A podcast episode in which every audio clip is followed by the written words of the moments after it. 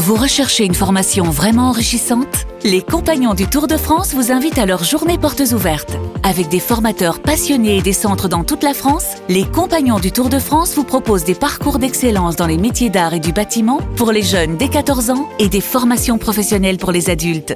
Pour connaître toutes les dates des portes ouvertes près de chez vous, rendez-vous sur compagnondutourdefrance.org. Les Compagnons du Tour de France, la transmission des savoir-faire.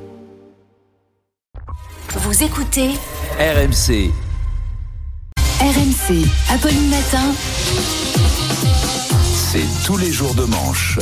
C'est tous les jours de manche. Arnaud de Manche est avec nous. Bonjour Arnaud. Bonjour, bonjour à tous, bonjour à nos auditeurs qui sont peut-être inquiets à l'idée de devoir garder les gosses à la maison à cause de la grève de demain. Oh, je vois dans votre regard, Apolline, que vous aurez besoin Ça va de être double courage. journée demain. Attention, ils ne sont que quatre, hein, ils ne- selon la police, 13 selon votre ressenti. Enfin, les gens sont inquiets, quoi.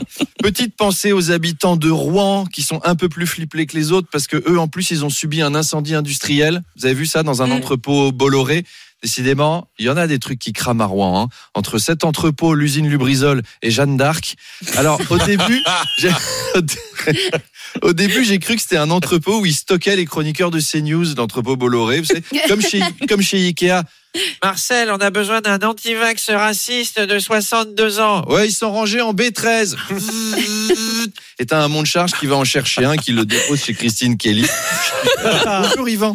Et en fait, non, c'était une usine de batterie. Alors les habitants sont inquiets, ils ont peur que les fumées soient toxiques. Si ça peut les rassurer, ces fumées, c'est loin d'être la chose la plus toxique produite par Bolloré.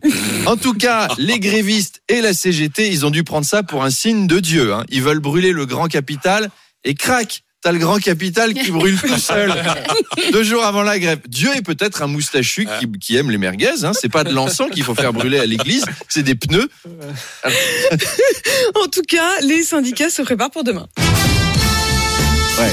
Et vous alors Vous êtes prêts pour demain Parce que ça s'annonce musclé. Hein? Vous êtes parés pour le jeudi noir? Les syndicats veulent faire reculer Emmanuel Macron avec ça. Ça m'éclate.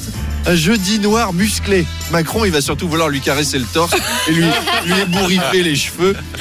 C'est c'est pas la méthode pour faire reculer le président. Une réforme très contestée, même au sein de la majorité. Heureusement, Emmanuel Macron peut compter sur Éric Ciotti, que vous avez reçu hier, qui a annoncé qu'il voterait la réforme. Oh bah quelle surprise Un leader de droite qui vote une réforme de droite. On l'attendait pas celle-là. Enfin, il s'est un peu fait désirer, Éric Ciotti. hein. Emmanuel, mon groupe parlementaire. Tu l'aimes, mon groupe parlementaire Oh oui, Eric, je ferai tout pour lui plaire. Et mon vote Tu l'aimes, mon vote? Oh oui, Eric. Et mes fesses Tu les aimes, mes fesses? Oh, Eric, tu me gênes. Enfin, en plus, je vois bien que ça n'est pas ta fesse droite, ça. C'est ton crâne tout chaud. Arnaud, demain, les transports vont être très perturbés, notamment le métro. Oui, alors le service va être perturbé comme il ne l'a jamais été depuis, oh là là, depuis au moins trois semaines.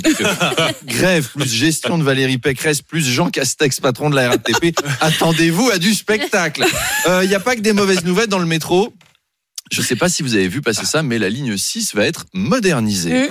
Mais alors attention, ce sera avec d'anciennes rames de la ligne 4.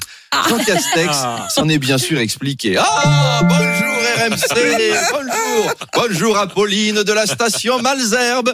Alors, où j'ai mis mes lunettes Euh, Ah oui, je les ai modernisées en les remplaçant par des lorgnons.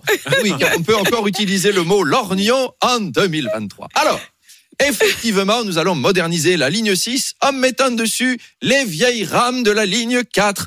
Comme dit le chirurgien esthétique d'Ariel Dombal, c'est l'art de faire du neuf avec du vieux. La ligne. La- la- Laissez-moi finir.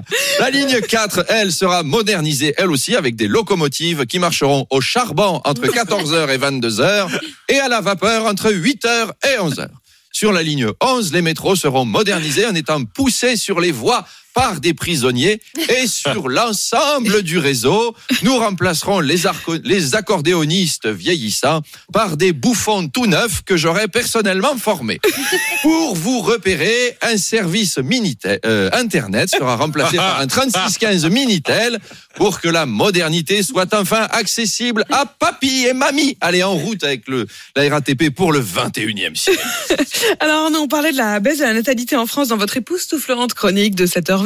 Pas? Euh, tout le monde devrait la réécouter d'ailleurs euh, en podcast, bien sûr. aussi Au passage, fait étonnant, la, la population chinoise aussi a baissé pour la première fois en 60 ans. Oui, et alors évidemment, dans les cercles économiques, forcément, on s'inquiète. S'il y a de moins en moins d'enfants en Chine, qui va fabriquer les prochains iPhones? On risque une pénurie de PlayStation, d'ordinateurs, etc. Les autorités chinoises sont très inquiètes. Vous avez vu la lettre de l'ambassadeur de Chine? Non, elle est tombée là, juste l'AFP qui vient de la. Je l'ai. Non hein, ah bah, super Bonjour RMC. La Chine est confrontée à un gros problème de natalité. Aussi, auriez-vous la gentillesse de nous prêter pendant un an ou deux votre charlemagnen Juste le temps qui redresse la barre. Le terme est bien choisi, je trouve.